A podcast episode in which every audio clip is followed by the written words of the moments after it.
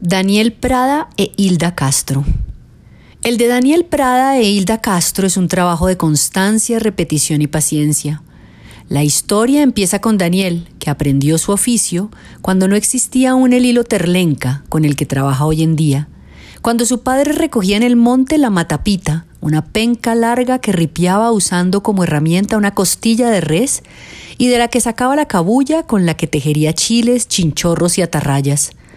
Sara Moreno y Ramón Prada educaron a su hijo Daniel en la tradición que trajeron del Tolima al Caquetá, la tejeduría de redes para pescar y por supuesto la pesca.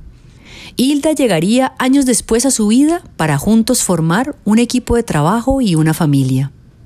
Cuando Daniel tenía 10 años su padre falleció. Desde entonces aprendió a trabajar. Se le daba el arte de la pesca, así que empezó a vender pescado y a ofrecer los chiles y las atarrayas que aprendió a tejer de su padre.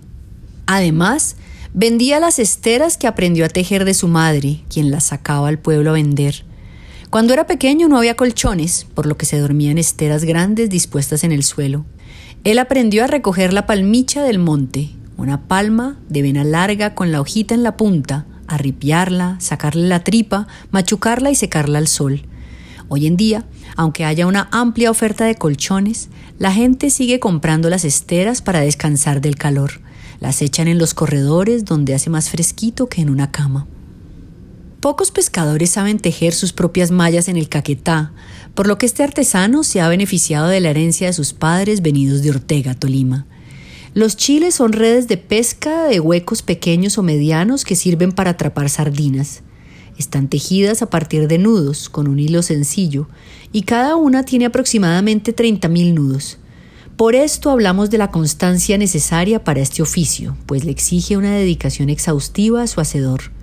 Su forma requiere de aumentos, a los que les llaman hijos, y de unos plomos amarrados en los extremos para que una vez extendida sobre el agua se hunda en vez de flotar.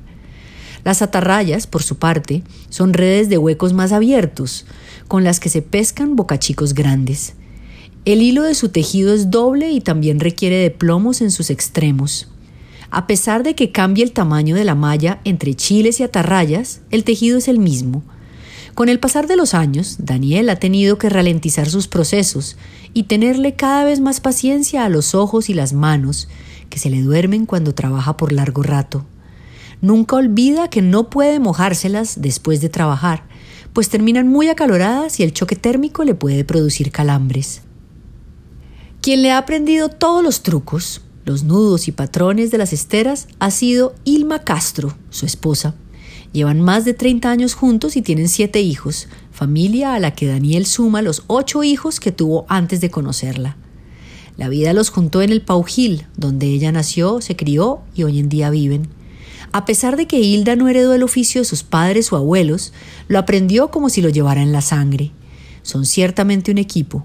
Juntos hacen además hamacas con el mismo tejido del chile pero sin hijos, lo que permite que su forma se abra y uno pueda acostarse, y mochilas de cabulla tejida con diminutos nudos, muy resistentes y populares entre sus clientes. El toque detallista, sin embargo, lo pone Daniel. En la casa que han construido juntos hay, por ejemplo, un chifonier con esqueleto de hierro forrado por el propio Daniel en esteras de palmicha, un gesto que solo le suma ternura a la historia de este artesano y tejedor y su amada Hilda.